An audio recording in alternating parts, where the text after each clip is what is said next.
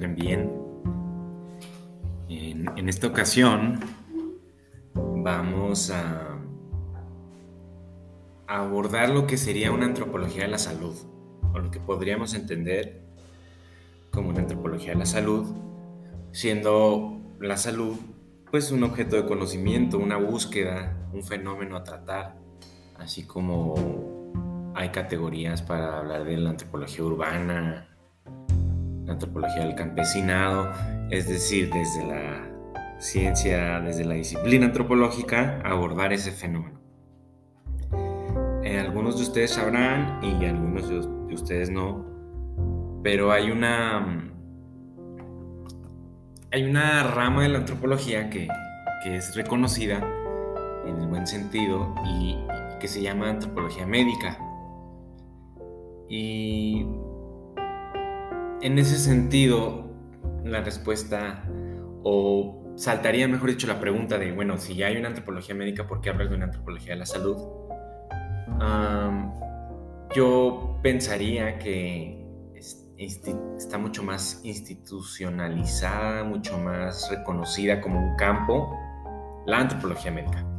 Y eso es una discusión en la que tampoco tengo mucho interés de meterme ahorita, pero el curso general se llama Antropología del Cuerpo y la Salud. En las primeras semanas abordamos al cuerpo y nos pareció pertinente entonces ahora abordar qué es la salud. Entonces, para eso vamos a usar como guías a dos libros y a dos pensadores. El primero, el primer libro es Antropología de la Enfermedad de François Laplantin. Y el segundo libro es De lo normal a lo patológico, de George Canguilhem. Antes de todo esto, y volviendo a la discusión de la antropología médica, ah, hay un libro que se llama Antropología Médica de Ángel Martínez Hernández, es un libro como del 2008. Un libro muy bueno, sirve mucho para quien se quiera adentrar en el tema, ubicar las discusiones. Eh, en ese libro, como que habla de modelos dentro de la antropología médica y habla del modelo clásico, el pragmático y el crítico. Y siendo el clásico como todos los textos de antropología, desde sus comienzos, en donde uno podía posar en ellos una mirada desde estos temas de salud. Y uno se encuentra con grandes clásicos, grandes pensadores, en donde en sus trabajos siempre estuvo la salud presente. Esto en gran medida tiene que ver con el hecho de que la antropología es holística, es integral, a mi parecer. Entonces, aquellas grandes etnografías pues abordaban todos los temas. Entonces, cuando uno va con los pioneros, pues sí, hablan un poquito de todo. Eh, eso pasa con pues, Malinowski, Fraser, los de siempre, por decir, tienen estos temas. Ahora, lo que yo quiero llegar es que hay un modelo que llama pragmático, que es como de los 60s, según él, en Estados Unidos, por ejemplo, en donde ya la antropología médica se empieza como a constituir más como ramo y aborda los fenómenos de la salud fuera de las sociedades, por decir, industrializadas, urbanas, entonces sociedades rurales, indígenas, pero la llama pragmática en muchos sentidos porque por un lado sigue supeditada la definición biomédica de lo que sería una enfermedad, entonces la definición biomédica, celular, genética, fisiológica, patológica, la toma como un hecho verdadero y por lo tanto todo lo demás van a ser meras creencias o mitos, ¿sí? Entonces eh, él llama esto pragmático por cómo aborda ese fenómeno de la otra edad y poniéndolo como en segundo grado respecto a lo que sería la biomedicina.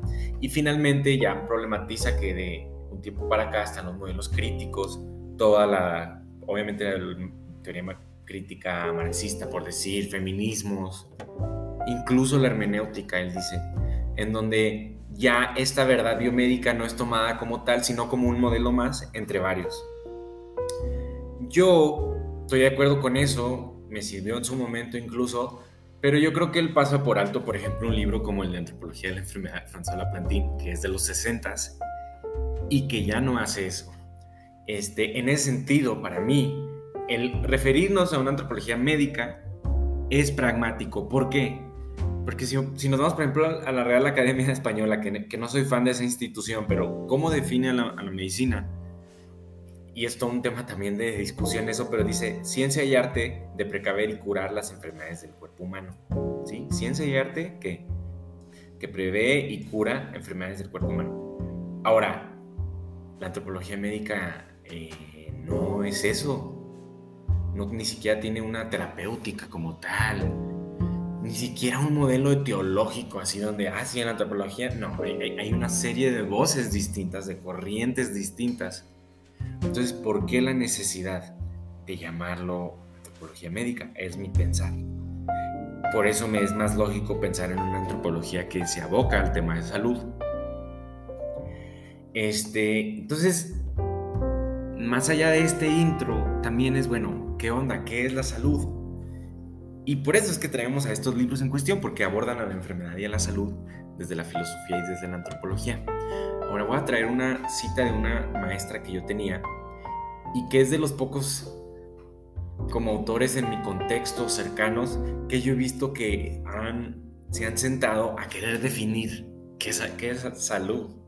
Al menos un poquito. Entonces ella dice en uno de sus libros que en el caso de salud, este término proviene de la constricción etimológica de la palabra latina de salus, que significa superar un obstáculo o anteponerse a todo aquello que impide la supervivencia, y del griego olos, que hace referencia a una condición ideal total, que deriva en su equivalente castellano como salud.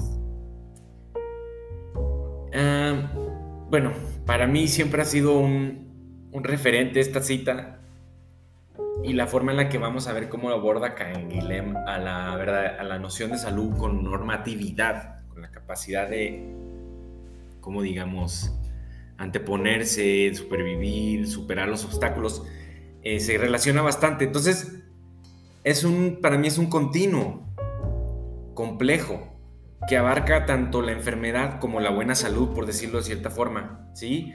O aquello que, por ejemplo, alguien como Menéndez, que es un gran pensador, que es un referente en la antropología médica en Latinoamérica, entiende como salud, enfermedad y atención, ¿sí? Entonces el fenómeno es amplio, el fenómeno de la salud, y nos permite ir y venir de distintas perspectivas académicas, de distintos modelos. No estamos supeditados, por ejemplo, a un modelo biomédico, pero no necesariamente tampoco a uno estrictamente social, sino que buscamos la conexión a partir de que la salud implica todo, ¿no? Em, claro, usualmente cuando hablamos de salud pensamos en el término buena salud, o sea, a saludables que tiene una buena salud. Y esto sería más un, con una forma más coloquial de verlo, en mi parecer. Este, ahora, y ya para cerrar esta, esta introducción, eh, intentando ahondar en todo lo que puede implicar el concepto de salud con relación a buena y mala salud. y voy a tomar esto de un escritor y un pensador inglés que se llama Alan Moore él habla de el espacio negativo conceptual. ¿Qué, es un espacio negativo conceptual? Pues es todo lo que rodea al concepto y que no lo es. ¿sí? Entonces, si el blanco fuera una concepción amplia, el concepto de blanco, cuando lo defino, inmediatamente en términos de las ideas, alrededor de ese concepto está todo su opuesto, por decir, el negro, eso es el espacio negativo conceptual. Ahora, como lo llama, o sea, como dije, es un espacio envolvente del concepto y, y, en él se encuentra todo lo que ese concepto excluye y por lo tanto es infinita esa significación que puede tener el concepto en conjunto con su espacio negativo conceptual. Esperando no haberlos enredado con esto que acabo de decir, para mí la salud es eso, o sea, es buena salud y el espacio negativo conceptual de la buena salud, que es la mala salud, y todo lo demás que pueda implicar eso. Y por eso es que prefiero definirlo como un continuo. Y por eso es que lo considero un objeto de conocimiento digno de la antropología.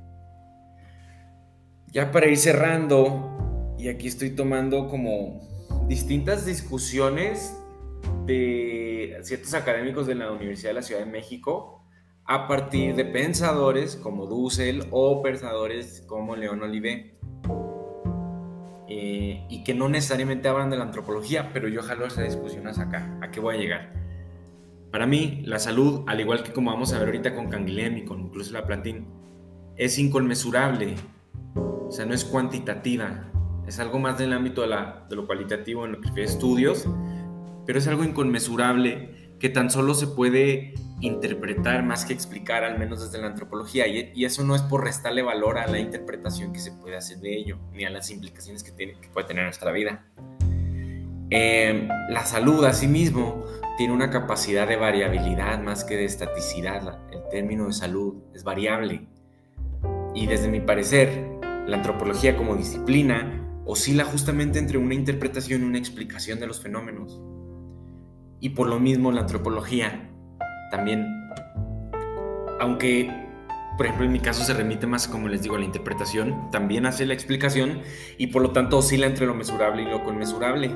Y por último, suelto esto para ser retomado en un futuro, la posibilidad de entender ese constructo, concepto que occidental, que es el de cultura y que hemos criticado en otros momentos, la posibilidad de, desde Occidente, de considerarlo como un hiperobjeto, que es un término, un filósofo inglés llamado de apellido Morton, término que surgió, se puso más en boga, por decir, hace unos 10 años ya, pero que a mí me pareció interesante para reflexionarlo en conjunto con otras discusiones del pensamiento de Hannah Arendt, que bueno, como les digo, más más adelante podremos retomar, pero en general es esto, plantear la salud como un tema, como un objeto de estudio, como algo desde que lo, que la antropología se puede aproximar. Revisamos un poco el concepto, revisamos un poco qué es la antropología médica. Como les digo, no es de antagonizar la antropología médica, de hecho, por ejemplo, cuando yo he podido publicar cosas que te piden que pongas palabras clave, pues yo pongo antropología médica, porque lo que estamos diciendo también se puede situar dentro del campo de la antropología médica, solo que para mí es este más preciso definirlo como antropología de la salud. Y también el libro de la plantín por eso me gusta porque así lo plantea eh, entonces vamos a irnos por partes y vamos a comenzar con una discusión sobre la plantín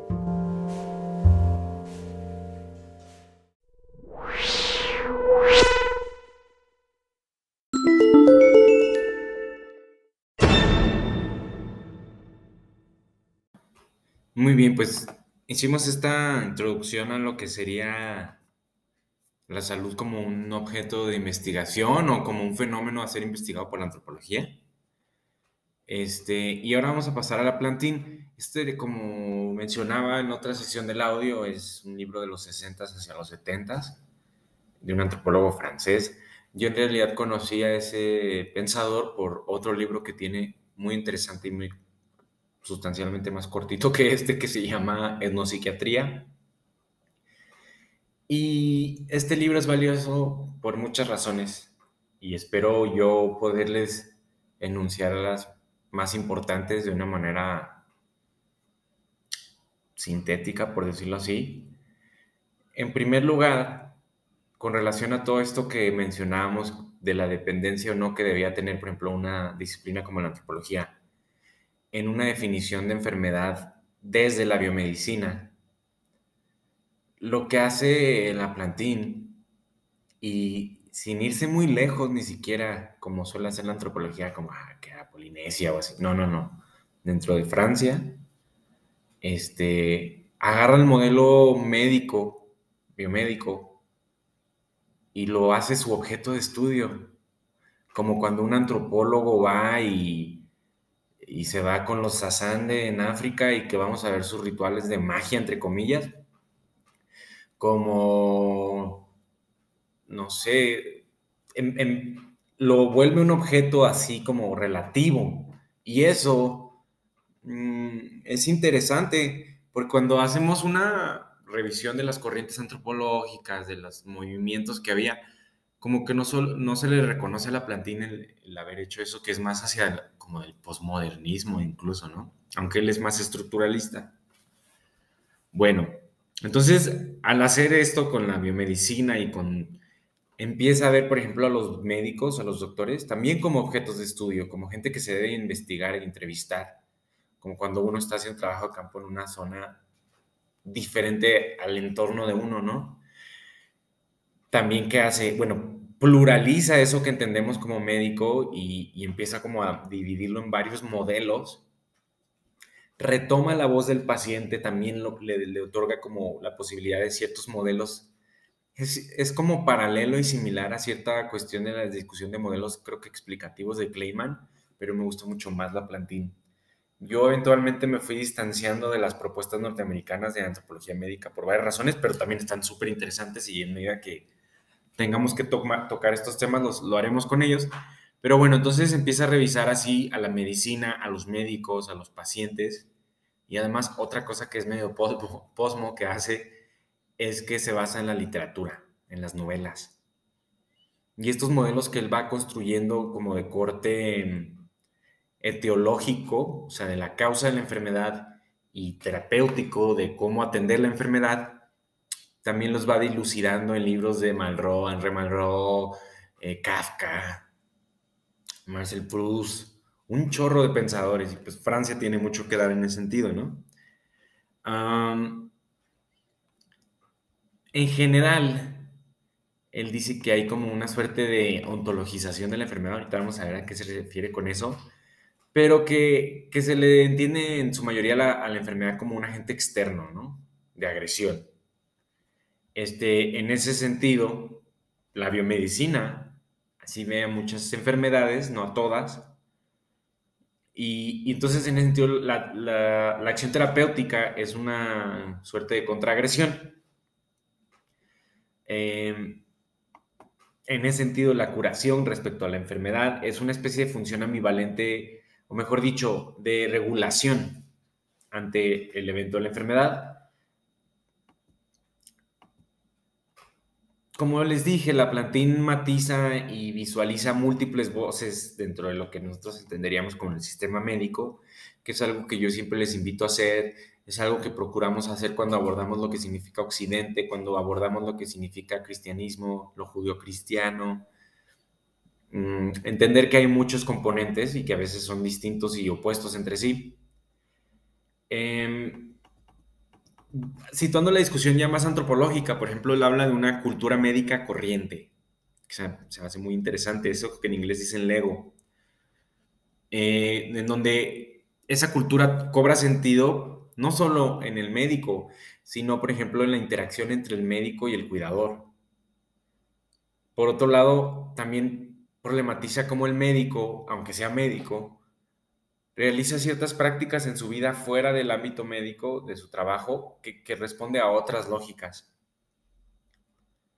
Sin querer este, banalizar o ser reduccionista, pensemos, por ejemplo, en un médico que pide a Dios antes de entrar a hacer una cirugía. Como este tipo de coexistencias, que les digo, hay muchas voces dentro de lo que sería la biomedicina, y no es solo en el ámbito representacional de lo que debería ser, sino los actores, como los médicos, las enfermeras, que, ven, que piensan de la vida, ¿sí? Sin, pese a todo lo anterior, sí sigue habiendo como una hegemonía, una predominancia, una primacía del modelo epistemológico biomédico, que para mi parecer en gran medida es ontogenético, ¿sí? Eh, el problema con, que sea es el modelo primario es que se fundamenta principalmente en la biología y para la la biología le es muy difícil reconocer la otredad más allá de su horizonte conceptual. Este, asimismo, eh, problematiza cuestiones que también más adelante hará Canguilhem respecto a lo que es la patología y la fisiología. Vamos viendo que lo que es la medicina es en gran medida o se fundamenta en muchos sentidos en lo que es la fisiología, la patología, la química, la física y la biología. Eh, volviendo a esta cuestión de saberes o, de culturas médicas, de conocimientos de la enfermedad, mm, como yo les mencioné con los ejemplos del, médico rezando antes de efectuar una operación, por decir, hay un lapsus, hay un espacio entre lo que sería un saber institucionalizado y la práctica efectuada. Entonces, él trata de ver qué hay en ese lapsus y él lo identifica como actitudes, ¿no?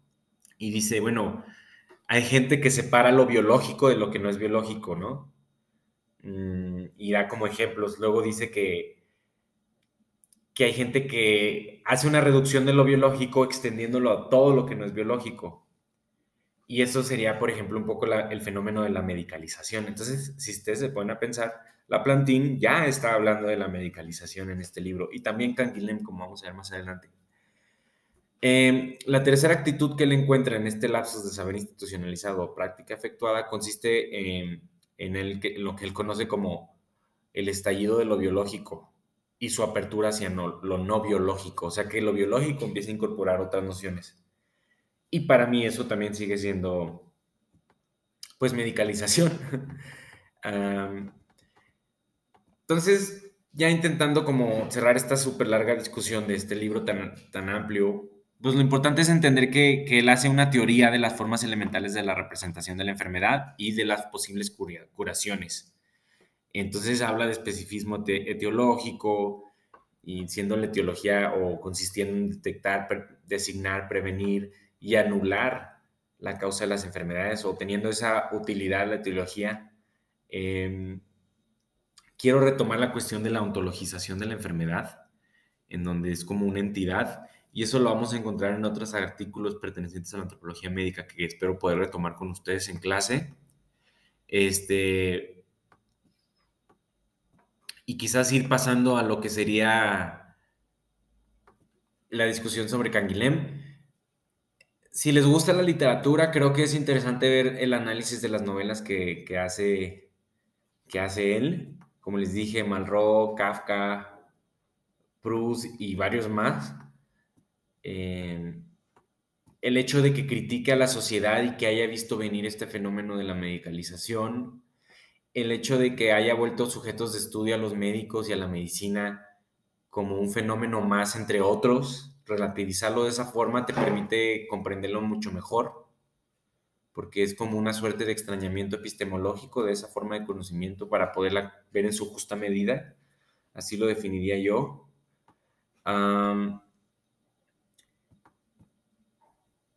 Y el hecho de que él hable de que hay una ilusión del pensamiento teológico debido al abuso del lenguaje desde la propia medicina. Y yo creo que todos estamos familiarizados con esto cuando el argot médico se vuelve parte del lenguaje coloquial en las conversaciones en la cocina, ¿no? Y que, eh, por ejemplo, pasa mucho con la diabetes porque está muy presente en México y ese tipo de terminologías que se usan cambia incluso su sentido.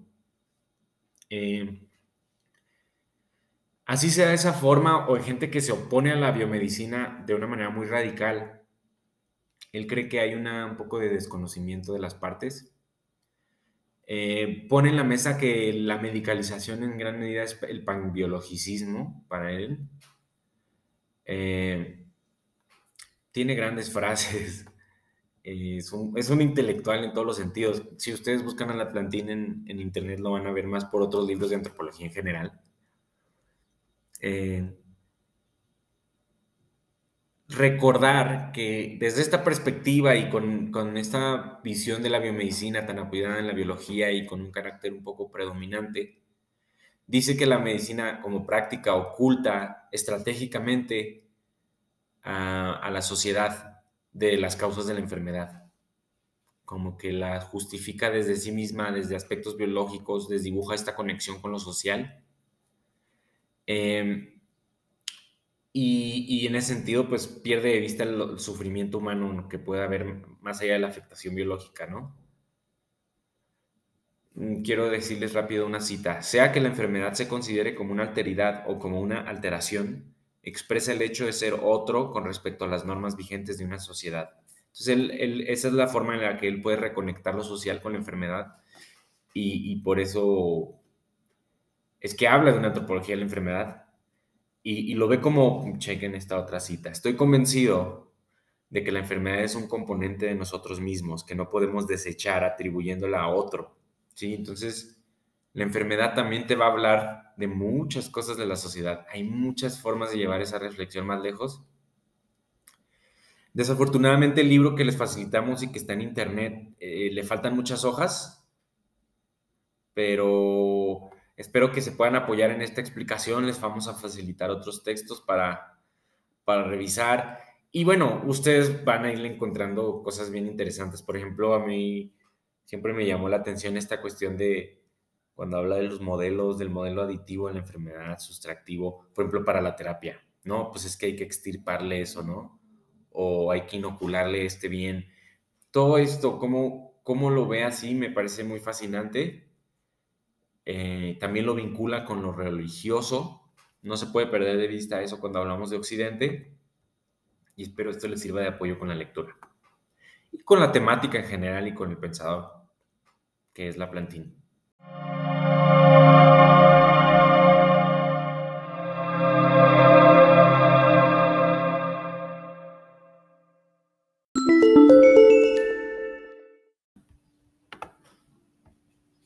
Bien, pues vamos a pasar con George Canguilhem, este, otro gran pensador que considero que no, o que podríamos discutirlo más en, las temáticas generales de salud. Eh, es un libro muy interesante, me encanta la portada siglo XXI Editores, parece como, me recuerda como una película de Alfred Hitchcock o algo así es un libro que genera un poco de revulsivo, es revulsivo o te desanima al principio, más si uno no es de la medicina por, la forma en la que está escrito y los temas que trata. Habla mucho un personaje muy importante para la medicina que es este Claude Bernard y que también los invito a, a que cuando tengan tiempo conozcan un poco sobre su vida y la relación que tiene con Freud o que tiene Freud con asistir a las clases en el anfiteatro él. Alguna vez un profe me contó eso en Historia de la Medicina. Pero más allá de esta primer parte oscura y densa del texto, la segunda mitad y la conclusión ya es más evidente la, la cuestión social y, y lo que él quiere plantear que tiene mucho valor en esta discusión sobre lo que es la salud, la antropología de la salud. Yo me apoyo también para su lectura en, una pensadora brasileña que se pide Caponi.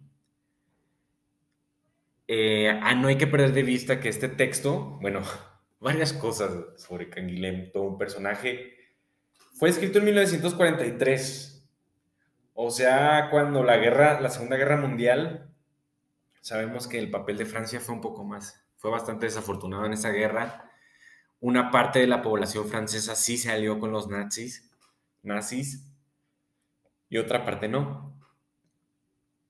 Esa parte que no era la resistencia. Entonces, mientras el señor Canguilhem se estaba aventando este tremendo ensayo denso, estaba peleando en la resistencia francesa. Bueno, es un dato histórico que me parece muy, muy interesante sobre, sobre Canguilhem. Y bueno, eh, fue cobrando...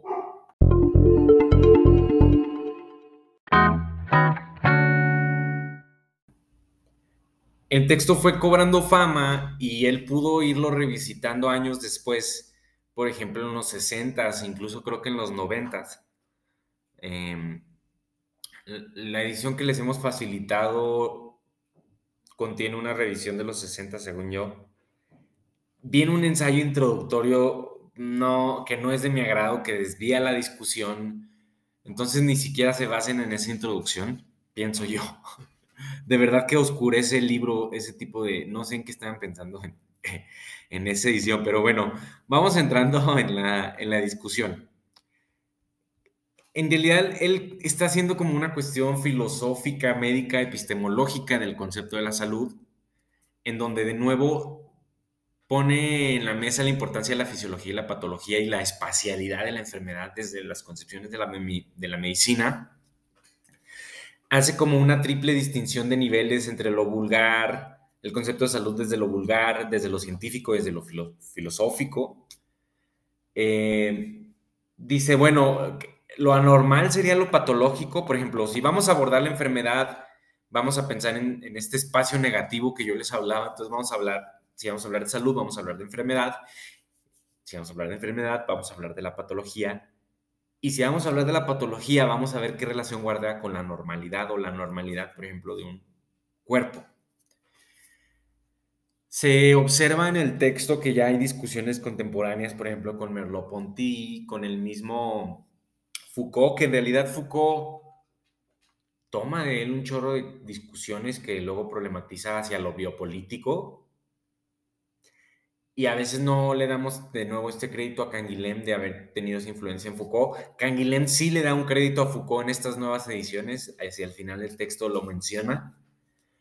Eh, más allá de todo esto, entonces, él dice, bueno, Canguilhem dice, la salud no le corresponde, o sea, no, no es un tema de objetividad, ¿sí? Eh, y de la ciencia nada más, es algo que es perteneciente a todos, a nuestras vidas, es como cuando hablamos de temas sociales, pues todos somos parte de una sociedad, entonces todos hasta en menor, menor o mayor grado podemos hablar de esto. No responde a cuestiones mecanicistas de causa-efecto, y el verlo así es un poco el, impacto de la medicalización y, de la biología. Sin embargo, incluso viendo a la biología, y esto es algo que también me parece interesante, y que viene en esta primera parte engorrosa del texto, él te hace una, bueno, yo no soy biólogo ni médico, ¿no? Pero dentro de los procesos orgánicos biológicos, él más o menos te explica que la separación entre vida y muerte o entre normal y patológico no es tan trazable ni tan definible ni tan identificable. O sea, incluso en ese mismo ámbito es delicado definirlo. Pero bueno, se ha tenido que definir por cuestiones instrumentales y prácticas, ¿no? Eh, en general, él por lo mismo hace una crítica a la, noción de cuerpo-máquina y, que máquina y que lo saludable sea asociado con lo funcional dice que la salud se debe de medir desde el cuerpo subjetivo de la persona, desde su trayectoria de vida. De hecho, hace ahí unos buenos como comparaciones. desviste en ese sentido a la medicina. Por ejemplo, esta es una cita de, una edición en portugués que no les puse eh, y, que, que ya es más contemporánea. Dice, Hoy insistiría en la posibilidad y aún en la obligación de esclarecer las formaciones normales por el conocimiento de las formas monstruosas. Afirmaría, aún con mayor convicción, chequense esto, que no hay diferencia entre una forma viva perfecta y una forma viva malograda. Y es que esto tiene muchos caminos o muchas formas de verlo, pero es como cuando llevamos esta discusión respecto a la discapacidad, o sea, no, no es una valoración de la persona intrínseca, esa discapacidad se da con relación a su espacio, a su medio ambiente. Entonces, él, él un poco está planteando eso.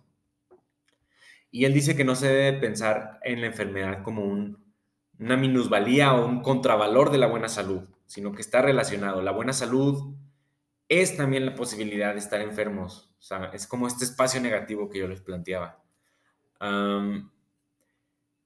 aunque lo critica, también dice, bueno, que la salud es una expresión del, se expresa en el cuerpo y que el cuerpo también es un producto de la salud y que la buena salud del cuerpo depende en gran medida de su seguridad y su audacia para afrontar una inseguridad, una posibilidad de enfermedad.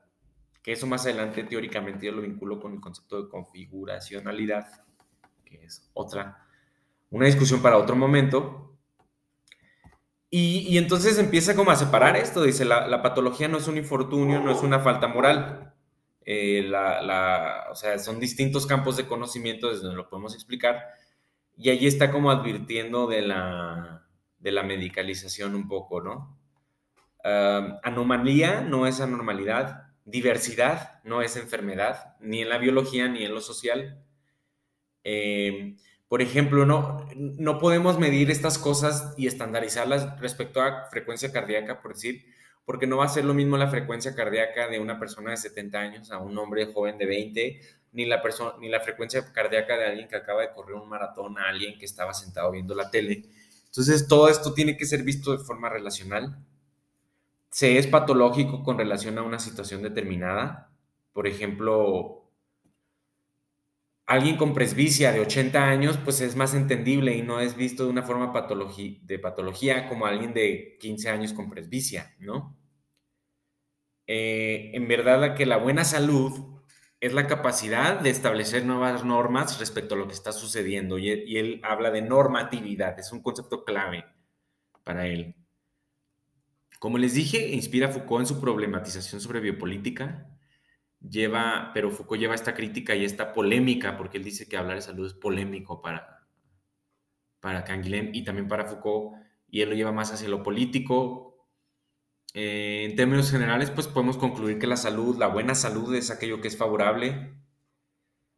Y bueno, ah, yo me pasé de larguísimo toda esta discusión barroca ahí de Comte, de Claude Bernard, de Lerich, porque yo lo que quería era esto que les estoy mencionando.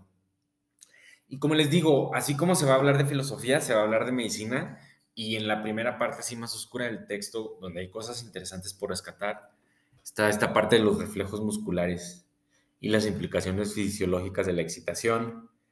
Eh, retoma incluso a Aldous Huxley El Mundo Feliz, en donde se supone que se erradica la enfermedad y ve que sigue siendo una sociedad enferma, ¿no? Eh, luego de repente se va bien lejos con discusiones, habla del paludismo en poblaciones afrodescendientes y cómo son mucho más resistentes y por qué, y luego se mete ahí como una, una discusión muy interesante. Este, una cita última que quiero dejarles. El llamado hombre sano no es, pues, sano. Su salud es un equilibrio que consigue a costa de rupturas incoactivas. La amenaza de la enfermedad es uno de los constituyentes de la enfermedad. ¿Sí? Es este espacio negativo que... Y por eso me gusta usar ese concepto de Alan Moore, que en realidad escribe cómics, bueno, novelas también, pero es un filósofo y bueno, así termina mi, revisión de, de Canguilhem y espero les haya sido provechosa.